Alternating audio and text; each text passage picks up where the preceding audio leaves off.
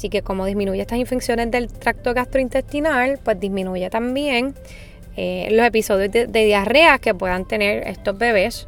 Bienvenida a La Tetada, el podcast, un espacio lleno de amor maternal y libre de ruidos, donde compartiré contigo las recomendaciones más actualizadas sobre la lactancia, la maternidad y todo lo demás. Soy la doctora Lorimar Ortiz, médico de familia, esposa, madre lactante y consultora en lactancia. Al escuchar este podcast tendrás la información que necesitas para navegar tu lactancia y maternidad con muchísima seguridad y confianza. Hola, en el episodio anterior les hablaba sobre los beneficios de la lactancia materna para mamá, para romper con lo usual, ¿verdad? Que es comenzar con los beneficios para bebé. Eh, pero en esta ocasión sí hablamos sobre los beneficios para bebé. Si no has escuchado el episodio anterior, pues te invito a escucharlo ya sea antes que este episodio o tan pronto termines este para que no te pierdas esos beneficios tan importantes que obtiene mamá. Comencemos. Eh, los bebés obtienen de la lactancia un riesgo reducido de desarrollar cánceres en la niñez. En particular, el, mayor beneficio se ha visto con la prevención o, la disminución del riesgo de la leucemia linfocítica aguda o eh, ALL por sus siglas en inglés. También eh, la lactancia reduce el riesgo del infante, del bebé, de desarrollar diabetes tipo 1 y tipo 2. Les ayuda a tener menos problemas con el habla y con eh, problemas ortodónticos como lo es la maloclusión.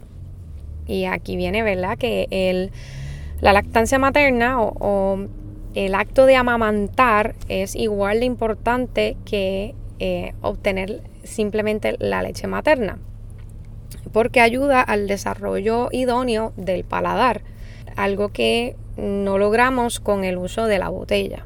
Así que eso, eso no es fisiológico.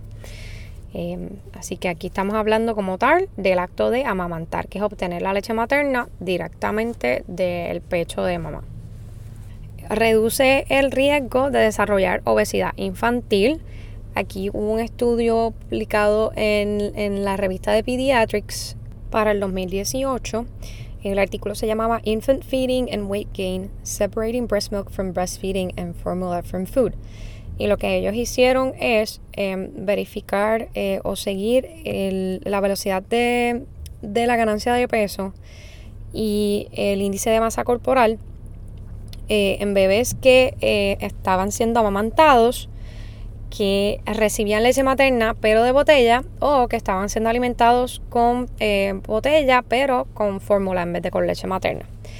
Y entonces encontraron em, pues que no solo el acto, no solo es la leche materna que lo protege contra eh, sobrepeso y obesidad al bebé, em, sino que el acto de amamantar. Y la razón es porque el acto de amamantar ayuda a que el bebé autorregule su apetito y solamente eh, tome a demanda. Por eso cuando, em, cuando introducimos botella en bebés que toman leche materna, hay que hacerlo con una técnica en particular que se llama el Pace Bottle Feeding. Ya podemos hablar de eso más adelante. Pero que sepan que sí, eh, pues es bien importante y hace una diferencia el método con el cual es, alimentado. Así que no solo es la diferencia de alimento de fórmula versus leche materna, sino la diferencia de ah, botella versus amamantamiento directo al pecho. La lactancia materna estuvo inversamente asociada a la velocidad de la ganancia de peso y el índice de masa corporal, lo que quiere decir es que protegía contra eh, el aumento excesivo y muy eh, rápido de peso que, pueda conducir a sobrepeso u obesidad. El mayor beneficio se obtuvo con el amamantamiento, seguido por la alimentación con leche materna, eh, pero utilizando la botella. Y luego entonces por último teníamos la fórmula con botella. así que esto es importante recalcarlo. La lactancia materna también disminuye el riesgo de la muerte súbita infantil.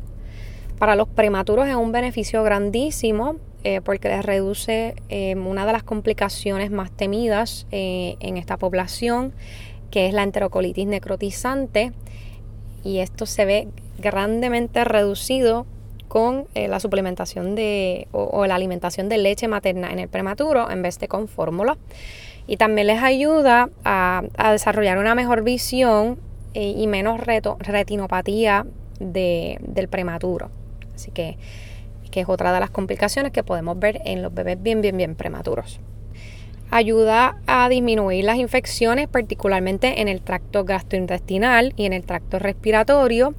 Así que como disminuye estas infecciones del tracto gastrointestinal, pues disminuye también eh, los episodios de, diarrea que puedan tener estos bebés al, protegerlos de, los, de los virus y las bacterias que comúnmente causan estas infecciones.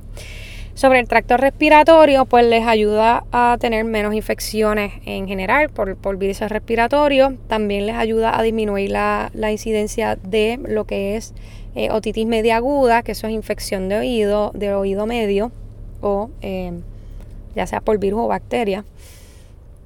Eh, y quería mencionarles que me, estuvo interesante, hace algunos meses leí que hay un se está postulando que la razón por la cual eh, ocurren lo, o, que no, necesariamente la razón, pero un beneficio de que un bebé amamantado eh, le suban los buches eh, y que quizás aspire un poco, que este contenido se vaya también para el tracto respiratorio, es que el IgA que es el, anticuerpo más abundante en la leche materna, que sirve como protector en el tracto gastrointestinal, que es ese IgA se deposita también en el tracto respiratorio.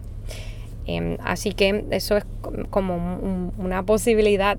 Eh, hablo con muchas mamás y cuando su hijo está haciendo o su bebé está haciendo muchos buches, se preocupan. Este, así que esto es una manera también de dejarles saber, pues mira, los buches son bastante común. Siempre y cuando cuando examinen a bebé su evaluación esté completamente normal y su ganancia de peso esté adecuada.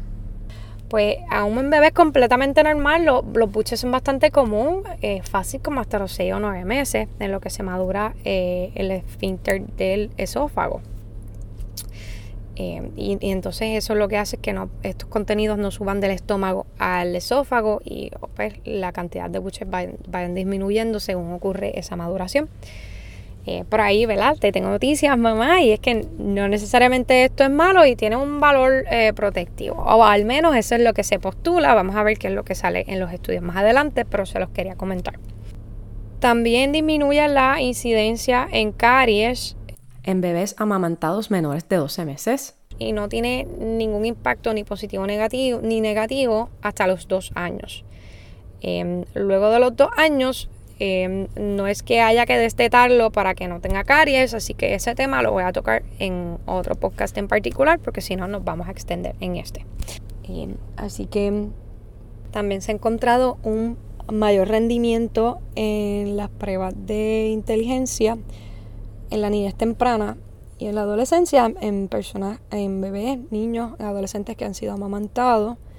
Eh, hay otros estudios que dicen que este beneficio no persiste más allá de la niñez temprana, eh, pero sí se ve, ¿verdad? En lo que es la niñez temprana, este beneficio que puede ser eh, beneficio combinado de obtener leche materna con em, el apego que eh, la crianza de apego que usualmente viene con el amamantamiento. Así que tenemos unos beneficios psicológicos también y de eh, inteligencia.